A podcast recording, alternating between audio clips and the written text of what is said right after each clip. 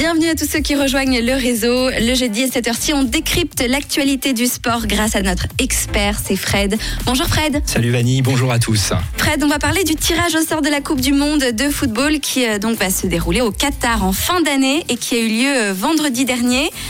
Alors, en quoi ce tirage au sort marque déjà euh, le début de la compétition? Alors, bah, c'est-à-dire que le tirage au sort, il permet euh, de matérialiser en fait ce qui va se passer dans la première phase de la compétition, au moins. C'est-à-dire, euh, on connaît les matchs de poule et on peut plus facilement en fait se projeter et s'organiser pour cette cette future compétition.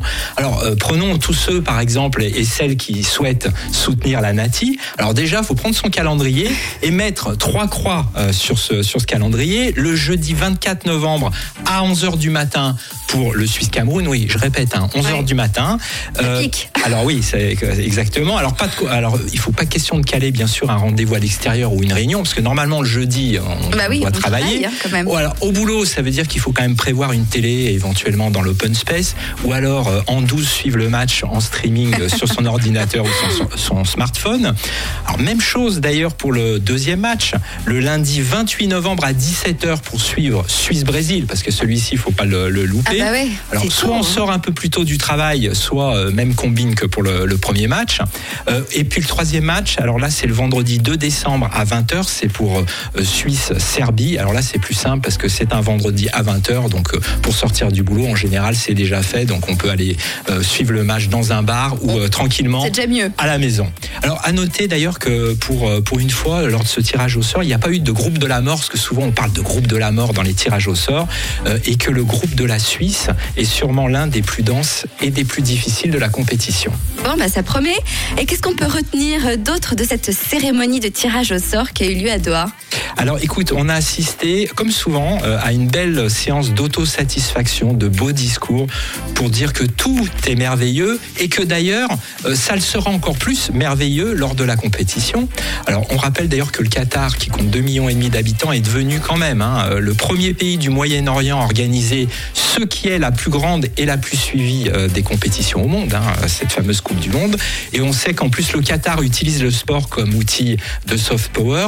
Et d'ailleurs, le, de l'émir du Qatar était bien dans cette veine, puisque, et là je le cite, euh, il a dit ce sera un tournoi extraordinaire qui unifiera le monde après la pandémie, ah. et qu'il a précisé que le monde euh, pourra voir le Qatar tel que nous l'avions promis.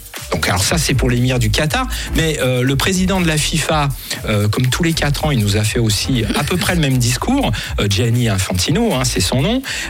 il a dit la Coupe du Monde qui sera la meilleure jamais organisée. Ah bah voilà. Mais il y a quatre ans c'était déjà ça, et il y a huit ans c'était également la même, chose. On va de mieux en mieux là. Huit mois avant le démarrage de la compétition, on peut quand même rappeler les polémiques autour de cette Coupe du Monde au Qatar. Et il y en a non, de nombreuses hein, polémiques. les défenseurs justement des droits de l'homme sont déjà très critiques, notamment autour de la construction des stades. Hein. Euh, il y a eu de nombreux travailleurs migrants euh, originaires de pays, alors comme l'Inde, le Népal, le Bangladesh, le Pakistan et le Sri Lanka, qui ont été clairement exploités, euh, souvent blessés et parfois même ont perdu la vie. Et d'ailleurs, l'Organisation internationale du travail des Nations Unies a pointé l'absence d'enquête sur les décès. Donc clairement, on connaîtra jamais le nombre exact de morts hein, autour de la construction. Hein. Oui, c'est ça. C'est les chiffres exacts, on les aura pas. Il y a aussi les lois anti-homosexualité. Il faut rappeler quand même que l'homosexualité est passible d'une peine pouvant aller jusqu'à trois ans de prison euh, au Qatar.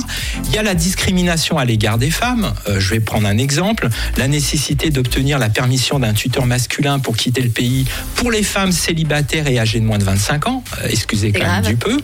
Et puis quand même, hein, dans, le, dans les controverses, on rappelle quand même que la FIFA elle-même a, été confrontée à des questions sur la légitimité en fait du processus d'appel d'offres qui a abouti euh, à, l'attribution de la Coupe du Monde au Qatar, et notamment avec des suspicions euh, pour acheter euh, donc les votes. Sans surprise.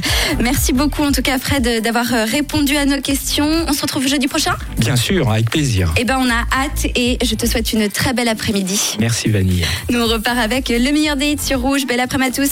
Nouveau son. Rouge.